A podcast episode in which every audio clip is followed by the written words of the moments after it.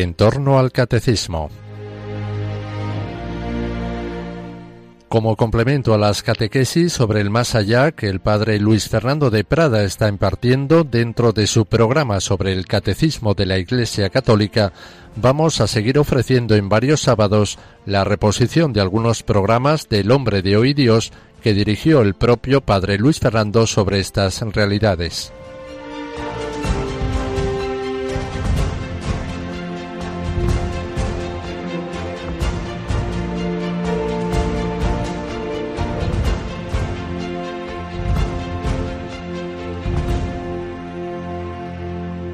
Junto a la salvación del alma y la resurrección del cuerpo, ¿podemos esperar la victoria de Cristo en la historia humana? Seguimos hablando de esperanza de las realidades últimas. ¿Nos acompañas?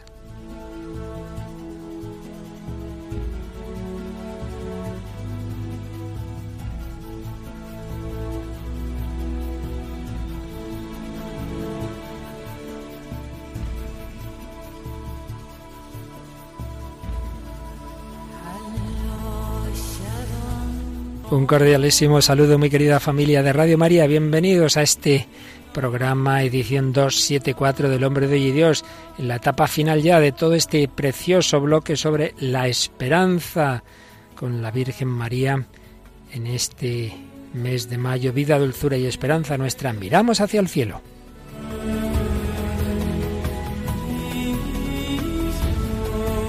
Virgen María y los ángeles de la guarda que aquí me circundan. Paloma Niño, ¿qué tal? Muy buenas noches. Muy buenas noches, Padre Luis Fernando. Pues encantada de estar en el programa. Un saludo a todos los oyentes. Y nos llega por aquí Mónica del Álamo. ¿Qué tal, Mónica? Hola, Padre. Muy bien. Y volvemos con Crónicas de Narnia, ¿verdad? Sí, ya nos está dando de sí. Bueno, y ya quizá el último día en que nos traerás las preciosas enseñanzas cristianas y escatológicas de esta famosa obra de C.S. Luis Crónicas de Narnia, pero también tenemos una película muy parecida a otra que trajimos otro día que nos habla del fundamento de nuestra esperanza, que es la resurrección de Cristo, ¿verdad, Paloma? Sí, la que traemos en el día de hoy es la que se titula Una historia que comenzó hace dos mil años. Hablamos de la esperanza ante la muerte, la muerte que siempre nos llega antes o después, por eso hay la canción de un cantante country norteamericano que sabía que le quedaba muy poquito tiempo de, vida y que hoy nos traes también. Es la canción de Johnny Cash titulada I'm No Grave.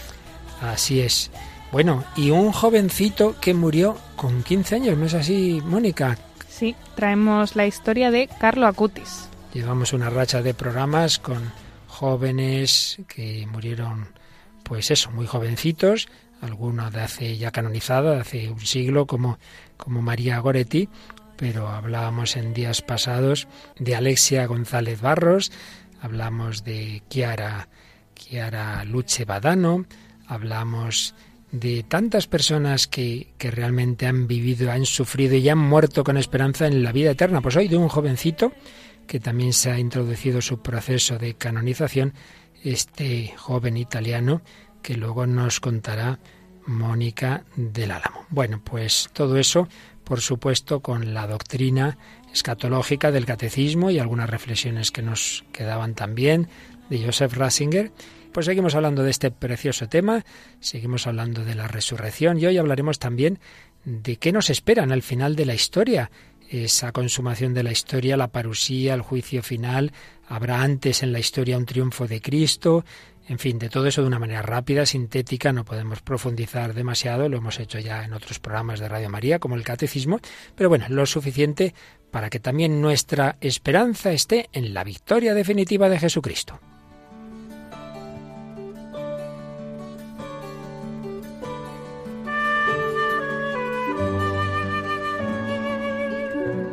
En días anteriores habíamos ido resumiendo la exposición del en su momento joven teólogo Joseph Ratzinger en su obra Escatología.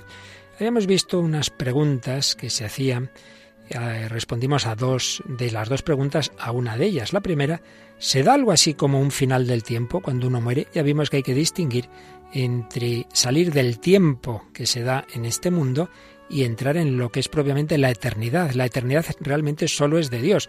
Otra cosa es que entramos en un tiempo distinto tras nuestra muerte, pero no quiere decir que no haya un intermedio entre el tiempo de aquí y el tiempo del más allá, pero hay una distancia entre morir en que pervive el alma siempre y lo que será la resurrección al final de los tiempos. De esto ya hablamos en el día pasado, pero había una segunda pregunta. ¿Tiene que ver la resurrección con la materia realmente? ¿Es resurrección física, corporal? ¿Tiene que ver con nuestro cuerpo? Hoy hablamos de una cosa así como muy espiritual.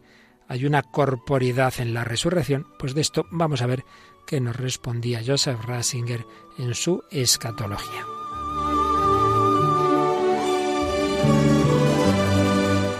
Y aparte de recordar ese fundamento, esa, esa idea tan fundamental de Santo Tomás de Aquino, del alma como forma del cuerpo, anima forma corporis, que implica que, que en el más allá el alma está siempre como un poquito eh, deseando, le falta algo, le falta ese, esa relación con el cuerpo, está como pidiendo la resurrección.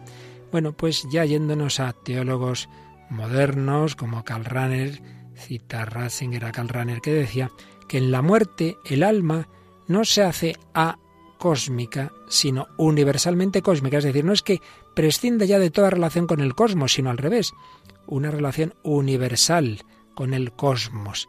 Lo que quiere decir que le sigue siendo esencial la relación con el mundo material. Nuestra alma ha sido creada por Dios para informar el cuerpo y por tanto le falta algo sin esa relación con lo material. Pero cuando se ha producido la muerte es verdad que se ha separado del cuerpo, pero sigue buscando una y teniendo una relación con este mundo como tal y en su totalidad. También citaba a Taylor de Sarden eh, y un poco en relación con sus ideas podríamos decir que la relación con el cosmos implica relación con la temporalidad del universo, pues como acabamos antes de recordar, la materia como tal es de carácter temporal, aunque haya distintas formas de temporalidad. Esa temporalidad del universo, temporalidad que únicamente conoce ser en la forma de devenir, es decir, hay un antes, hay un después, hay un ir avanzando. En este universo vemos que hay una dirección que se ha manifestado en que se ha ido pasando a niveles superiores de lo meramente inorgánico a la biosfera, donde está la vida, y a la nosfera, es decir, al mundo intelectual, a partir de los momentos físicos y por encima de ellos. Hay un avanzar hacia unidades cada vez más complejas. Entonces, todo esto podemos ver en ello como una llamada a una unidad que abarca todas las unidades existentes hasta entonces. La aparición de cada espíritu en el mundo de la materia representa un momento en esta historia de la conjunción entre materia y espíritu. Y es sorprendente que la exigencia de la materia en orden a la unidad se llene precisamente gracias a lo no material, gracias al espíritu, porque es el espíritu el que tiene la fuerza unificadora de lo que por sí mismo se desmorona y disgrega. Lo material se disgrega de por sí, se descompone, es el espíritu el que lo unifica. Ahí hay una fuerza imprescindible y nueva, que es el espíritu. En fin, expresiones como último día, fin del mundo, resurrección de la carne, serían modos de expresar la llegada a su fin de este proceso. Una culminación que desde luego solo puede llegar desde lo alto, pero que corresponde a la deriva más íntima del ser cósmico, la búsqueda de unidad por parte del ser que se está haciendo llega a la meta que el propio ser no puede conseguir por sus fuerzas, aunque la persigue continuamente. Esa búsqueda alcanza la incorporación de todo en todo, en la que cada ser se hace él mismo precisamente porque se halla totalmente en el otro. Esa incorporación representaría que la materia sería algo propio del espíritu de una manera totalmente nueva y definitiva, y que el espíritu se unificará totalmente con la materia. Ese ser universalmente cósmico que se abre con la muerte desembocaría en un intercambio universal en una apertura universal, en la superación de toda alienación. Se cumplirá esa preciosa frase de San Pablo en 1 Corintios de que Dios lo será todo en todos. Bueno, es esta parte que solemos quedarnos un poquito perplejos porque es profunda, estas reflexiones de Joseph Ratzinger, pero que por lo menos nos dan ahí un, toque de atención a mirar hacia arriba, a pensar cómo el Señor tiene algo muy grande preparado para nosotros. Lo que no debemos hacer es intentar concretar demasiado. Bueno, ¿y cómo será? ¿Cómo será eso de la resurrección? Ya San Pablo decía a aquellos que le preguntaban que no, que no sabemos, que lo importante, no lo olvidemos, la revelación no es para saciar nuestras curiosidades, es para decir qué tenemos que hacer, qué tenemos que esperar. Lo que está claro es que hay una resurrección corporal de la carne. Por eso, dice Joseph Rasinger, no se ve ninguna razón para que los cristianos que profesamos la resurrección de la carne nos tuviéramos que quedar por detrás de pensadores marxistas como Ernst Bloch o Herbert Marcuse, que aguardan que de un mundo nuevo resulte también un estado nuevo de la materia. Bueno, para ellos este convencimiento se basa simplemente en que es como ven superables las alineaciones históricas, pero es un mero postulado, no tienen fundamento para pensar que va a ser así. Nosotros sí. Nosotros sí. Nosotros creemos que Dios nuestro Señor ha creado el mundo material no para que se disuelva y quede en la nada, no, no, pervivirá de otra forma. La materia va a seguir en el cielo nuevo y la tierra nueva. No lo dudemos. Nuestro mundo no va a destruirse en la nada, sino que va a encontrar su plenitud ciertamente fuera de él, en Cristo.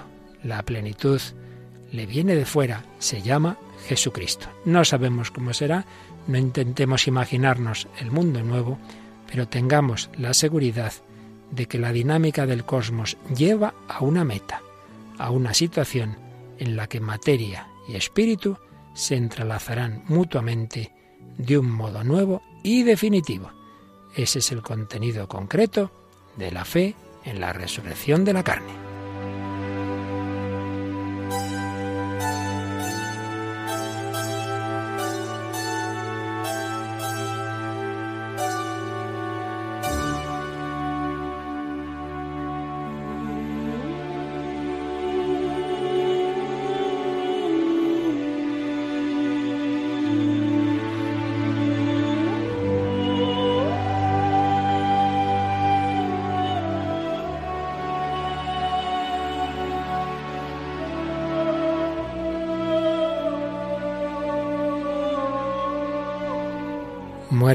Separación de alma y cuerpo, el alma no muere nunca, el alma espera la resurrección de la carne, la materia tiene su lugar en lo que esperamos para el final, cielos nuevos y tierra nueva, es nuestra esperanza, esa es la escatología individual, parte de ella nos queda lo más importante, hablar de los estados definitivos en que quedaremos según nuestra respuesta a la llamada de Dios. Lo haremos en otro día, el cielo, el paraíso, la gloria, a la autoexclusión de esa situación que llamamos infierno o la purificación preparatoria para la misma que llamamos purgatorio.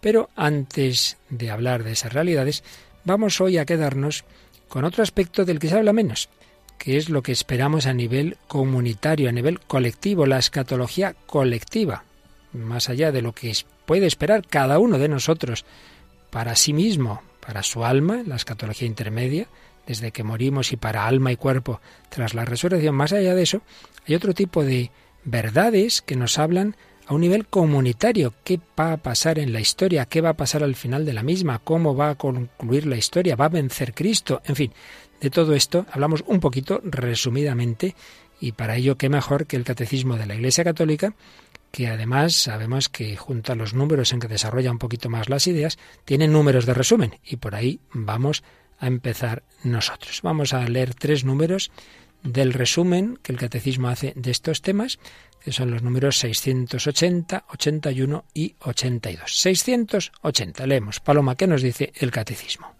Cristo el Señor reina ya por la Iglesia, pero todavía no le están sometidas todas las cosas de este mundo. El triunfo del reino de Cristo no tendrá lugar sin un último asalto de las fuerzas del mal. Por tanto, primera idea. Cristo al resucitar, al ascender a los cielos, es rey, es Señor, ha vencido y, está reinando en el mundo a través de la Iglesia. Sí, está reinando en los que se dejan mover por él en aquellos que aceptan su reinado. Sí, pero ya nos dice este número que todavía no le están sometidas todas las cosas de este mundo. Desde luego que no, ya lo vemos.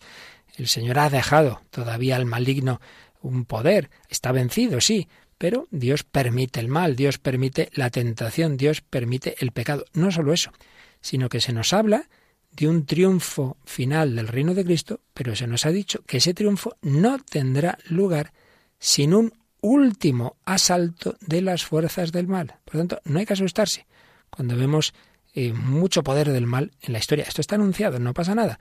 Es buena señal, señal de que se acerca el triunfo definitivo de Cristo. Insiste en esa idea el siguiente número, el 681. El día del juicio, al fin del mundo, Cristo vendrá en la gloria para llevar a cabo el triunfo definitivo del bien sobre el mal, que como el trigo y la cizaña habrán crecido juntos en el curso de la historia. Aquí se nos dice, por un lado, que hay un triunfo definitivo del bien, que eso se manifestará públicamente en el día del juicio, pero que entre tanto, pues ahí estamos en esa mezcla de trigo y cizaña, y por tanto, pues hay que tener paciencia, hay que tener paciencia porque crece a la vez el bien y el mal. Y finalmente se insiste o se explica un poquito más cómo será ese final de la historia en el juicio final, número 682. Cristo glorioso, al venir al final de los tiempos a juzgar a vivos y muertos, revelará la disposición secreta de los corazones y retribuirá a cada hombre según sus obras y según su aceptación o su rechazo de la gracia. Cristo glorioso vendrá al final de los tiempos y juzgará a vivos, los que en ese momento estén vivos, y a todos los que hayan fallecido en ese momento, a vivos y muertos. De eh, la disposición secreta de los corazones la revelará también. Eh, aquí en este mundo no podemos juzgar, nos podemos equivocar. El que actúa bien eh, lo podemos juzgar mal y viceversa. Pero el Señor va a mostrar todo, todo quedará claro y retribuirá a cada hombre según sus obras y según acepte o no la salvación, la gracia. Por tanto, tres ideas. Cristo reina en la Iglesia, pero él mismo ha dejado que todavía tenga poder el mal. Estamos en esa mezcla de bien y del mal y todo ello concluirá en una victoria definitiva de Cristo que será juez de vivos y muertos. Primero, Cristo reina ya en la Iglesia desde su ascensión. Entonces, el Señor ya, ya ha vencido, pero, pero es verdad que todavía deja mucho poder a los poderes del mal. Y esto es lo que desarrolla el número 671. El reino de Cristo, presente ya en su Iglesia, sin embargo, no está todavía acabado con gran poder y gloria, con el advenimiento del Rey a la tierra. Este reino aún es objeto de los ataques de los poderes del mal, a pesar de que estos poderes hayan sido vencidos en su raíz por la Pascua de Cristo. Hasta que todo le haya sido sometido, y mientras no haya nuevos cielos y nueva tierra en los que habite la justicia, la Iglesia peregrina lleva en sus sacramentos e instituciones que pertenecen a este tiempo la imagen de este mundo que pasa. Ella misma vive entre las criaturas que gimen en dolores de parto hasta ahora y que esperan la manifestación de los hijos de Dios. Por esta razón los cristianos piden, sobre todo en la Eucaristía, que se apresure el retorno de Cristo cuando suplican Ven Señor Jesús. Ven Señor Jesús.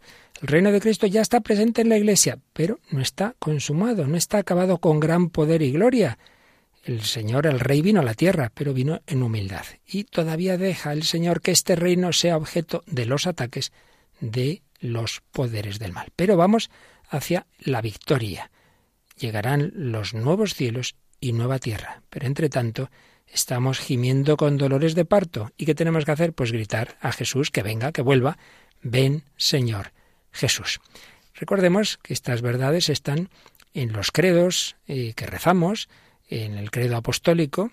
Después de la resurrección decimos al tercer día resucitó de entre los muertos, subió a los cielos, está sentado a la derecha de Dios Padre Todopoderoso, desde allá de venir a juzgar a vivos y muertos. Pero en el credo más largo, el de Nicea Constantinopla, decimos Y subió al cielo y está sentado a la derecha del Padre y de nuevo vendrá con gloria para juzgar a vivos y muertos, y su reino no tendrá fin. Y su reino no tendrá fin. Vendrá de nuevo con gloria.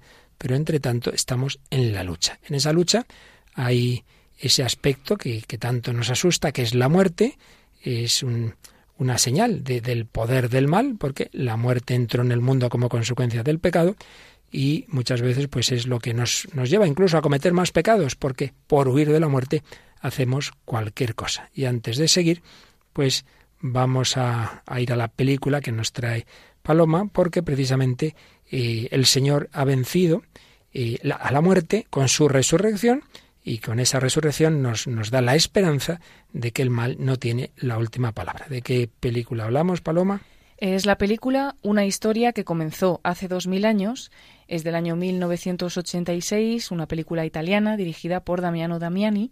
Y un poquito la sinopsis es que cuando llegan a oídos del emperador Tiberio unos rumores sobre la resurrección de Jesús de Nazaret, envía a la provincia romana de Judea al general Tauro con la misión de investigar qué fue del cuerpo del Nazareno. Tito confía aclarar este asunto rápidamente y regresar enseguida a Roma, pero las cosas no salen como él tiene previsto. Incluso Claudia Prócula, la mujer de, de Poncio Pilatos, parece que está fascinada por la figura del ejecutado y Claudia le revela que existe al menos un testigo de la resurrección, que sería María de Magdala, y bueno, él piensa que todo esto es un montaje para ocultar que Jesús ha logrado sobrevivir y está escondido, y decide hacerse pasar por un judío para proseguir un poco su investigación.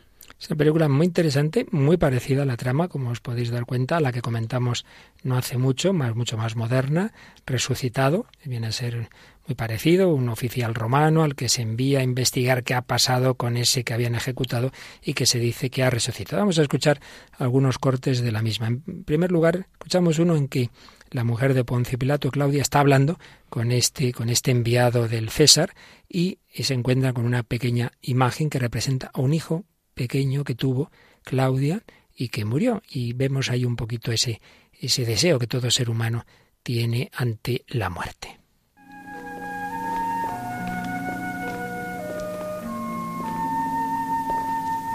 Mi hijo. Cuando lo perdí solo tenía cinco años. Hablo con él a menudo. No puedo creer que no volveré a verlo no volveré a oír su voz. ¿Cuándo? ¿Dónde? No lo sé.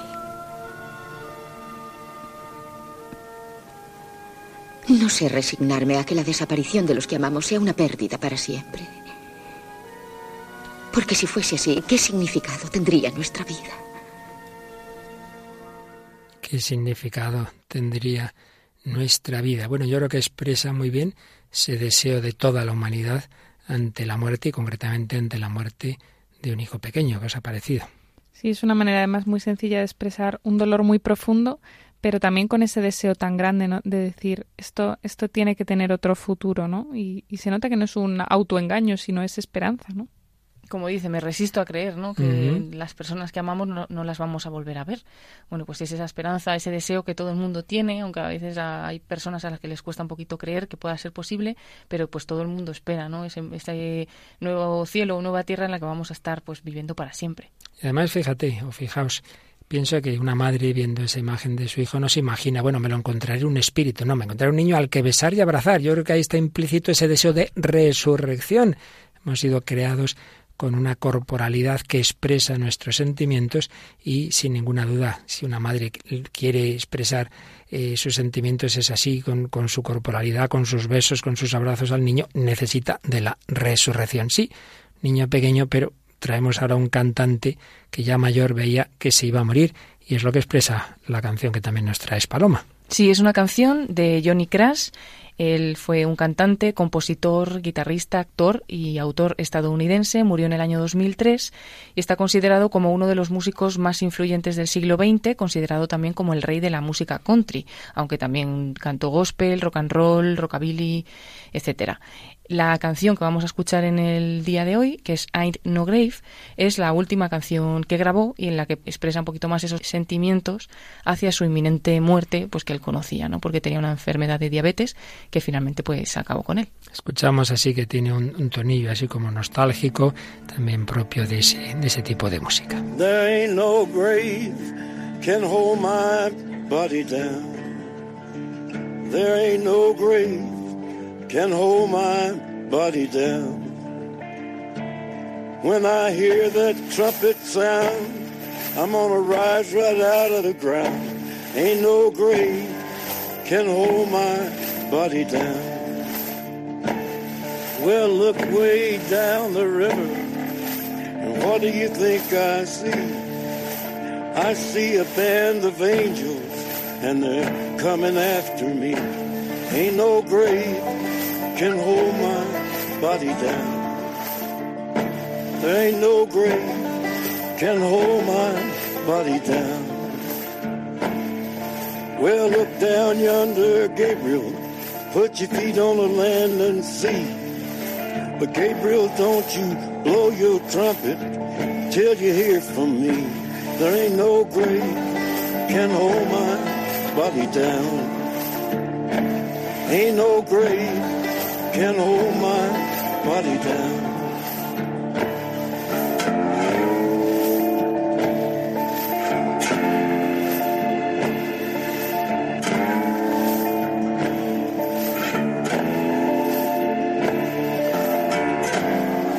No hay ninguna tumba que pueda sostener mi cuerpo hacia abajo. Cuando escucho el sonido de la trompeta, voy a un lugar a la derecha de la tierra. Bueno, mira hacia abajo del río. ¿Y qué crees que yo veo? Veo un grupo de ángeles. Van a venir después de mí. Bueno, mira hacia allá abajo, Gabriel. Pon los pies sobre la tierra y el mar, pero Gabriel, no suene la trompeta hasta que oiga de mí. Bueno, mi encuentro, Jesús, mi encuentro, encuéntrame en medio del aire. Y si estas alas no me fallan, nos encontraremos en cualquier lugar.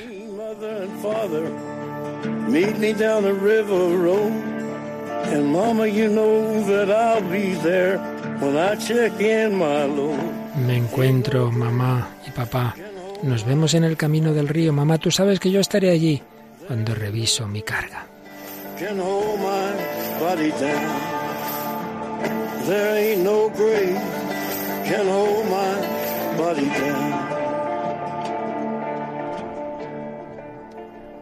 La muerte, la esperanza de la resurrección, bueno, en la música, en el cine y en la literatura. Mónica del Álamo, volvemos, seguimos con las crónicas de Narnia. ¿Qué pasajes nos traes hoy? Pues la verdad es que un montón, me encantaría leerlos todos. porque es los que puedas. Esto lo que nos estamos preguntando de cómo será, cómo será todos estos temas que estamos hablando, pues es como muy curiosa la interpretación que hace C.S. Lewis. Además que este libro, el que traemos de las crónicas de Narnia, que ya sabemos que son una serie de siete libros que se escriben en entre 1950 y 1956, pues este último se llama La última batalla. Y precisamente pues habla de esto de, de lo que hablábamos, de este último asalto de las fuerzas del mal, porque bueno, Narnia más o menos pues ha tenido sus mejores momentos, sus peores momentos, pero justo en este último pues hablábamos eh, hace tiempo que Triquiñuela, que es un mono, pues engaña a un, a un burro, que es así muy inocente, le disfraza de, de Aslan del, del león y le hace, hace que, se, que se haga pasar por él y entonces empieza a dar eh, órdenes extrañas, no órdenes malvadas que no pueden provenir de él y entonces eso confunde mucho a la gente.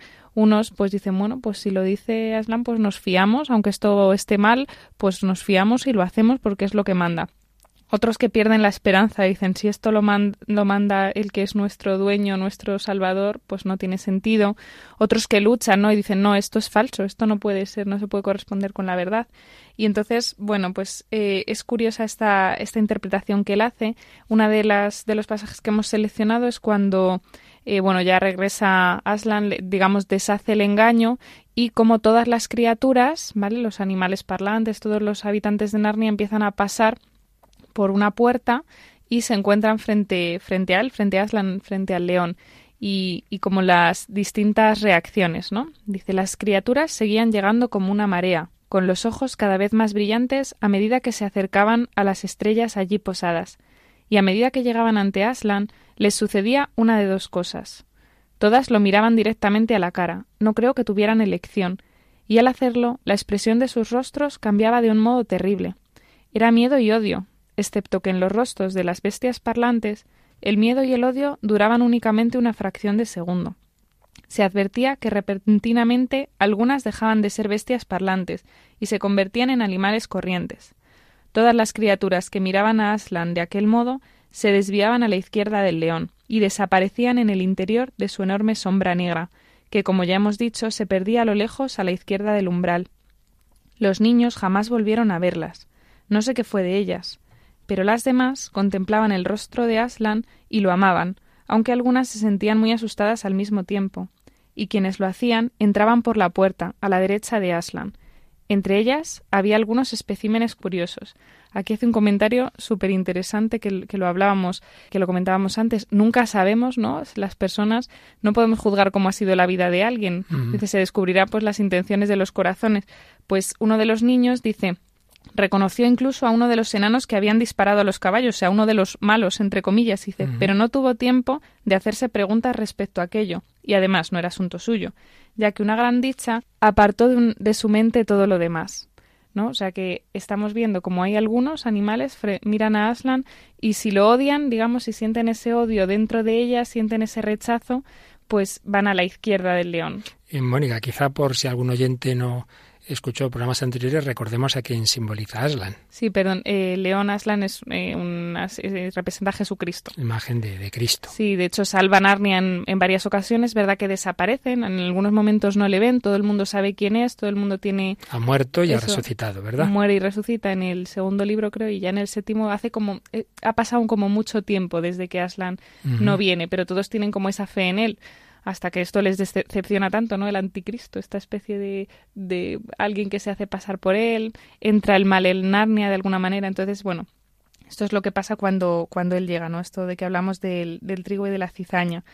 Y luego, pues, es también curioso cómo, cómo representa C.S. Luis esto de las de, de los cielos nuevos y la tierra nueva. ¿Qué pasa cuando acaba Narnia? Pues que llegan a una nueva Narnia, a una, eh, a una nueva Narnia, a una nueva Inglaterra, a una nueva, o sea, empiezan a ver como un mundo en el que, en el que empiezan a como ven lo mismo, pero renovado, ¿no? Y es curioso cómo lo, lo explican.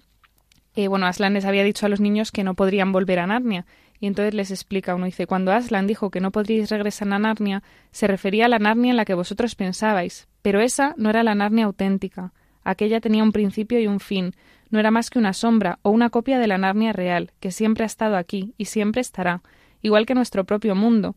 Gran Bretaña y todos los demás países no es más que una sombra o copia de algo en el mundo real de Aslan. No es necesario que llores por Narnia, Lucy. Todo aquello que la antigua Narnia te importaba, todas las queridas criaturas, han sido trasladadas a la Narnia real, a través de la puerta. Y claro que resulta diferente, tan diferente como lo genuino lo es de una imagen o como la vida real lo es de un sueño. Es una imagen así muy platónica, pero de alguna manera que sí, como que, que, la realidad que nos espera después del cielo es la, la verdadera realidad. Y de hecho uno de los animales dice, por fin estoy en casa, este es mi auténtico país, pertenezco a este lugar. Esta es la tierra que he buscado durante toda mi vida, aunque no lo he sabido hasta hoy. El motivo por el que amaba la vieja Narnia era porque se parecía un poco más a esto. ¿no? Entonces, bueno, muy curioso. Y también es precioso el final, el final que, que nos presenta C.S. Luis, que nos cuenta la historia como si él aquí ya dejara de saber, ¿no? Porque a, partir de... Bueno, eh, llegan los niños, llegan a esta Narnia hacia un juego así curioso que no podemos detenernos en explicar, que es que, digamos que los niños tienen un accidente de tren y a través del accidente llegan a esta, a esta nueva Narnia, ¿no? Digamos que es como el fin de los tiempos, pero, pero de alguna manera solo para ellos, ¿no? Aunque ellos lo ven así. Es así un juego literario que hace, que trata un poco de explicar a su manera la escatología y dice... Eh, realmente hubo un accidente de ferrocarril, les explica Aslan. Vuestros padres y todos vosotros estáis, como acostumbráis a llamarlo, en el país de las sombras, estáis muertos. El trimestre ha finalizado, empiezan las vacaciones. El sueño ha terminado, ha llegado la mañana y mientras hablaba ya no les pareció un león, pero las cosas que empezaron a suceder después de esto fueron tan magníficas y hermosas que no puedo escribirlas. Y para nosotros este es el final de todas las historias, y podemos decir verdaderamente que todos vivieron felices para siempre. Sin embargo, para ellos fue solo el principio de la historia real. Toda su vida en este mundo y todas sus aventuras en Narnia no habían sido más que la cubierta y la primera página. Ahora por fin empezaban el primer capítulo del gran relato, que nadie en la Tierra ha leído, que dura eternamente y en el que cada capítulo es mejor que el anterior. Qué preciosidad, como a través de una obra, pues así que uno diría, bueno, cuentos para niños, como están todas estas verdades escatológicas, ¿eh? del, del juicio final, nuestra relación con Cristo, el cielo nuevo y la tierra nueva, no es simplemente entrar en un mundo fantasmagórico, no, no, no. Todo lo bueno de este mundo, muchísimo mejor en esa nueva situación.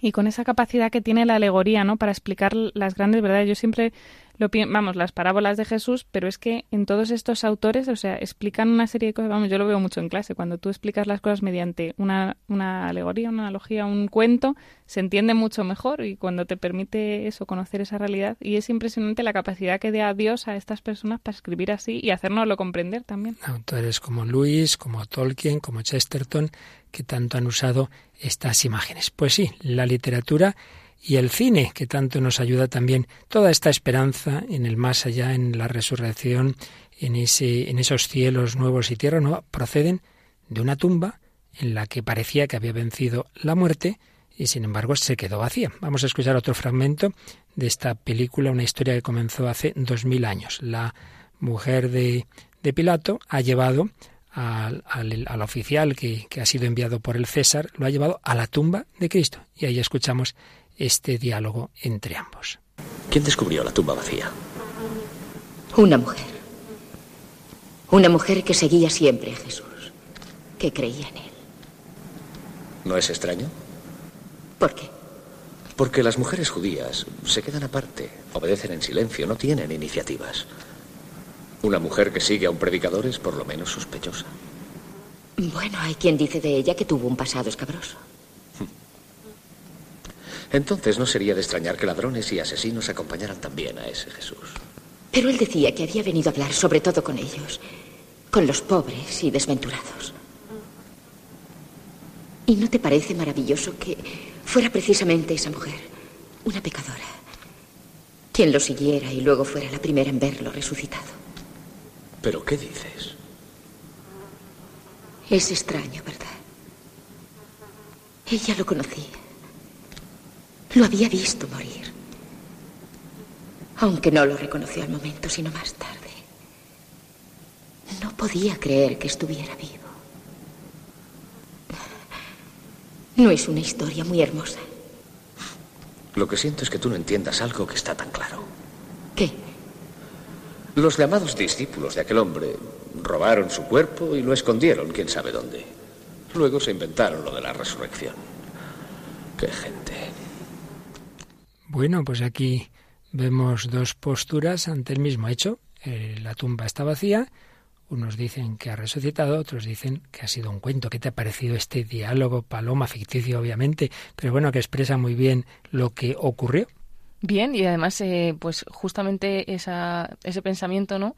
De que Jesús buscaba un poco a los pobres y que justamente, pues una pecadora, ¿no? Es el que, la que está con él hasta el final y la que le ve la primera nada más de resucitar. Pero bueno, solo cree ella, ¿no? Porque el investigador parece que no que no está muy para creerse lo que, pudiera ser una mujer precisamente y una pecadora la que, la que justo se encuentra con la noticia. ¿no? Y aquí aparece como que la mujer de Ponce Pilato, de la cual lo que sí que sabemos, eso sí que lo dice el Evangelio, que defendió a Jesús cuando en el juicio le dijo a su marido, no, no te metas con ese hombre que he soñado con él, que es un justo. Bueno, pues no sería nada raro, en efecto, que luego después se convirtiera, que ella se hiciera cristiana. Lo que sí sabemos es que ha habido muchas personas, y la sigue habiendo 20 siglos después, que creemos en esa resurrección y que es el fundamento de nuestra esperanza. Y así han vivido y muerto personas con 90 años y algunos muy jovencitos, como el caso que hoy nos traes, Mónica. Sí, que es el de Carlo Acutis, un chico italiano que nació en Milán en 1991 y que fallece con 15 años, ¿no? De una leucemia así fulminante y, pero que era un ejemplo de vida auténticamente cristiana y también de muerte auténticamente cristiana porque muere ofreciendo todos sus sufrimientos por la Iglesia y por el Papa, ¿no?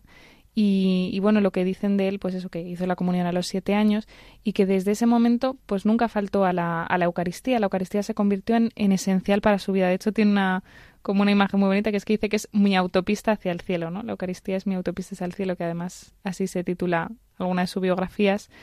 Y, y pues eso él tenía pues mucha devoción a la Eucaristía, a la importancia de la adoración, la Virgen era su gran confidente, siempre rezaba el rosario. Pero claro, aquí digo, bueno, pues parece un chico muy piadosito, muy tal, no sé qué, pues era un crack de la informática, se le daba muy bien los ordenadores y además que él veía en ese don que tenía, pues una manera de, de ponerlo al servicio de Dios y de hecho, eh, pues se puso a investigar sobre todos los milagros eucarísticos que habían ocurrido, consiguió que sus padres le llevaran, ¿no? A visitar cada uno de esos de esos sitios y creó una exposición, una exposición que, que hizo digitalmente con información de todos estos milagros se, eucarísticos. Se puede ver, os aconsejamos que entréis en internet y pongáis milagros eucarísticos, Carlo Acuti, y os encontraréis en una página web una recolección de todos los casos que a lo largo de la historia, o por lo menos de los más conocidos, ha habido y hay, en que uno puede ir a un sitio encontrar unas formas del siglo no sé cuántos con sangre que se conservan, etcétera. Pues todo esto lo montó digitalmente, en efecto, este chico muy jovencito. Sí, esto pues se une con una espiritualidad muy profunda, ¿no? De hecho dice y nuestra meta debe ser el infinito, no lo finito. El infinito es nuestra patria. Desde siempre el cielo nos espera.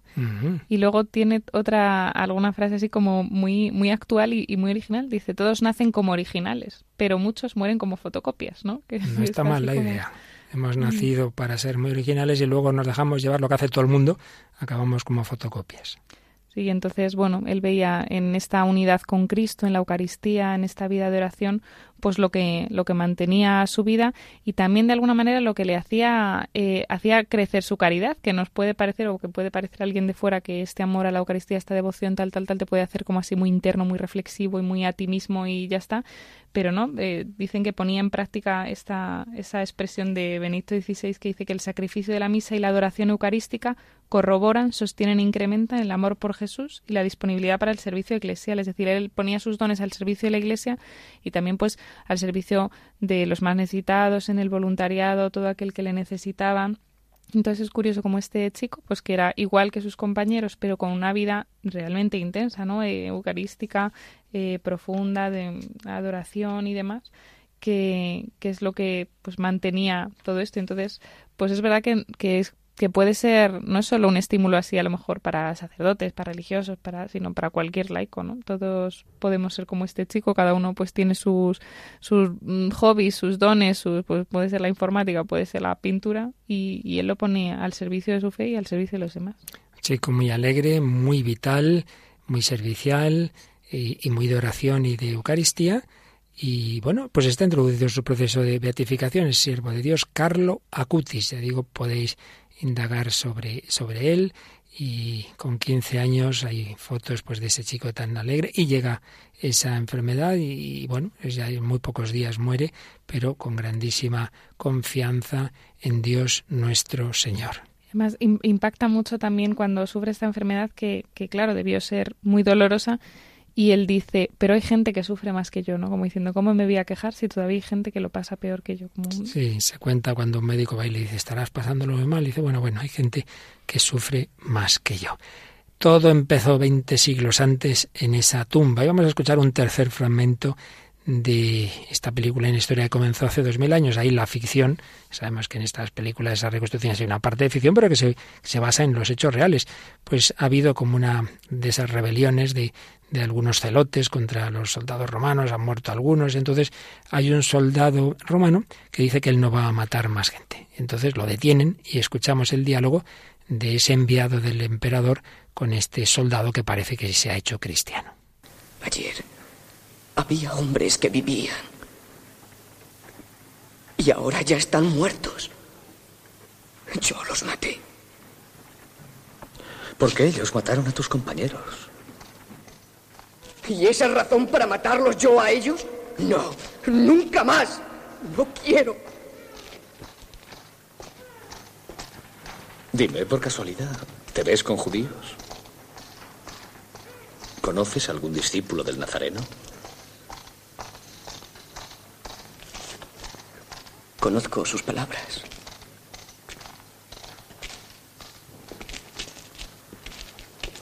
Mira, todas esas ideas las han difundido a propósito. Quieren volvernos débiles, inseguros, para golpearnos por la espalda como han hecho ahora. Debes empezar a borrar esas palabras de tu mente, Enio, o arriesgarás estúpidamente tu vida. Jesús la dio por nosotros. Ese hombre no fue lo que se dice ahora que fue. Ese hombre era un farsante. ¿Quieres saber una cosa? Siéntate.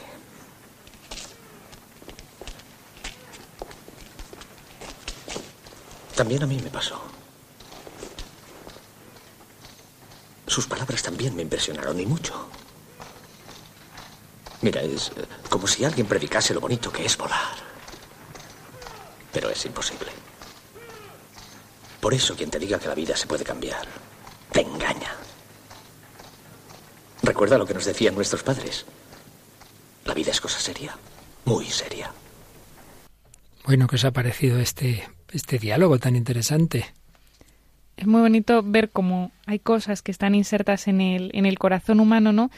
Y que todos a lo mejor podemos haber tenido, cada uno a nuestro nivel y con nuestra experiencia, de este deseo de decir, esto no quiero que sea así, y sin embargo cuando uno no lo consigue el decir no no es que esto no se puede conseguir no o sea es curioso cómo le desanima para que no siga algo que él también ha sentido no o sea ese respeto por la vida ese deseo de cambiar las cosas eso. Yo me quedo justamente también con esa parte que muchas veces a lo mejor pues eh, Jesús sus palabras y demás pueden impresionarnos pero quedarnos ahí, en que nos impresiona o en que en un día nos llama algo la atención y decimos, ay, qué bonito, o yo qué sé, o esto me toca en lo que sea, pero luego igual nos olvidamos, ¿no? O pensamos que es una cosa imposible, o pues ahí viene también la, confianza, ¿no?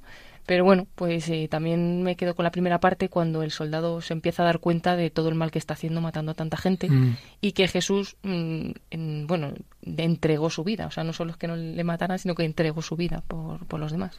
No vamos a decir qué va a pasar con ese oficial que va escuchando a unos y a otros, que va pensando si se acerca o acaba creyendo o no. Eso ya, pues, para no hacer el famoso spoiler, no lo contamos, pero desde luego salen diálogos muy interesantes, muy basados en, en lo que nos cuentan los evangelios y sobre ello, pues, el eterno tema del hombre ante la muerte y la resurrección. Y lo que habéis comentado, los deseos los tenemos todos, aparecen en la película, esa mujer ante, ante su hijo que había perdido con cinco años, este, este soldado, el deseo de que, de que en efecto haya una plenitud en el más allá. Pero ese deseo tiene fundamento. Vamos a ver cómo, en resumen, este tema y un poco en, base a lo que ya hemos visto en días anteriores en su escatología Joseph Ratzinger, aunque ahora seguimos un artículo que escribió en otra ocasión, pero que más o menos viene a resumir las mismas ideas de una manera muy bella y muy profunda.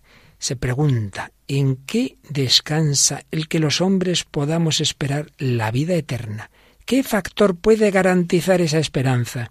¿Y qué motiva a los hombres, en primer lugar, a pedir esa perpetuidad? Y dice, no es el yo aislado, sino la experiencia del amor.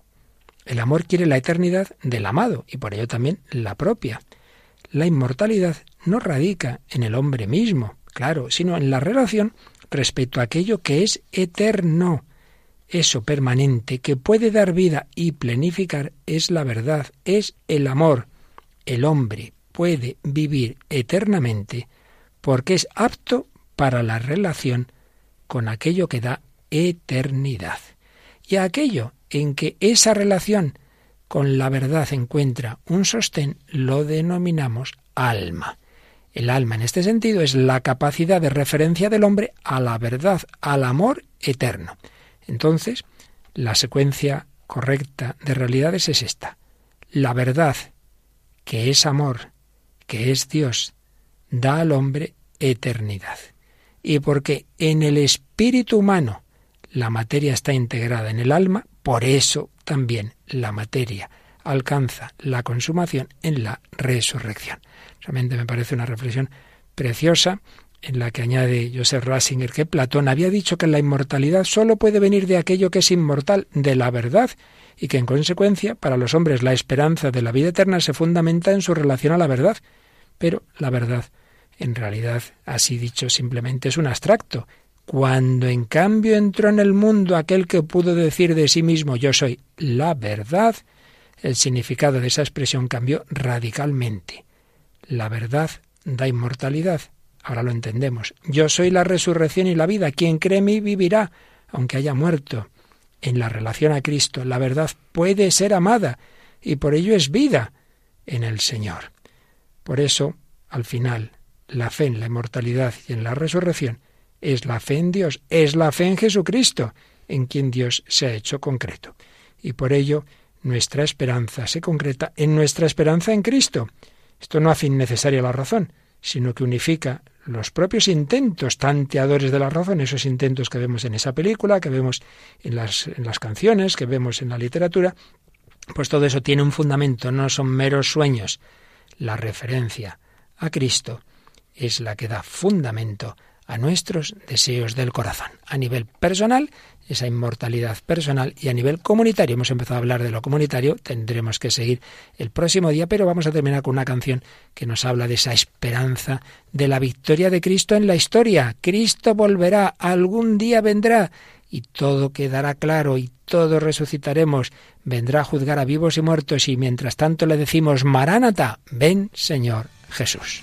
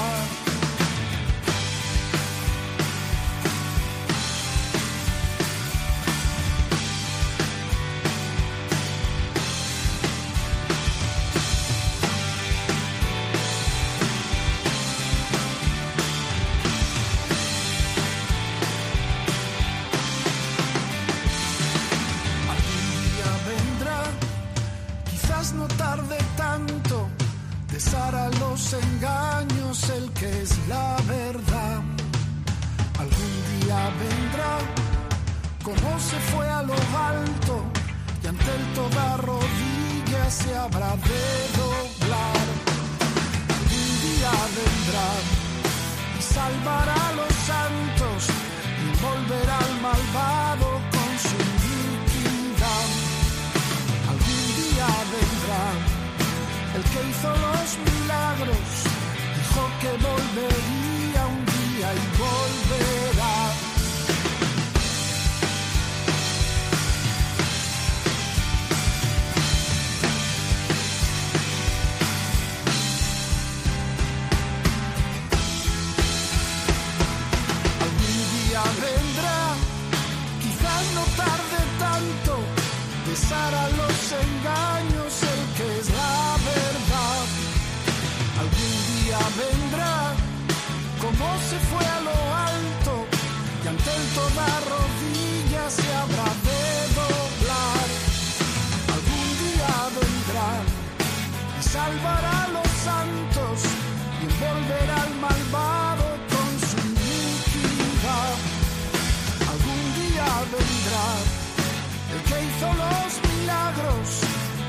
que volvería.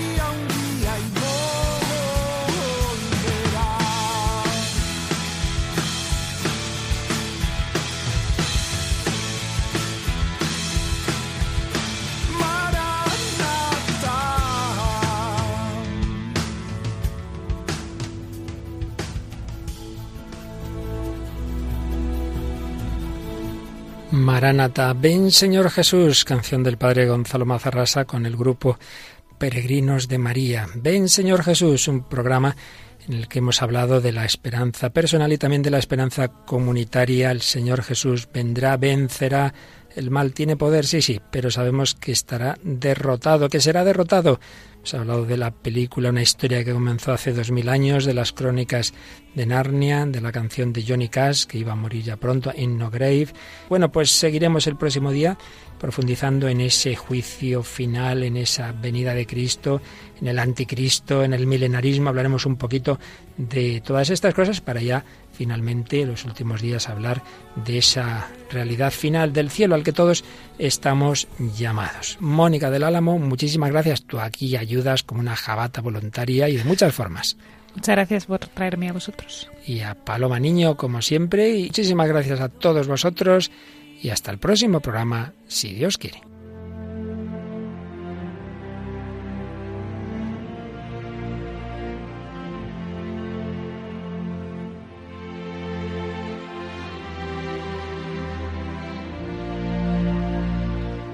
Hasta aquí, en torno al catecismo.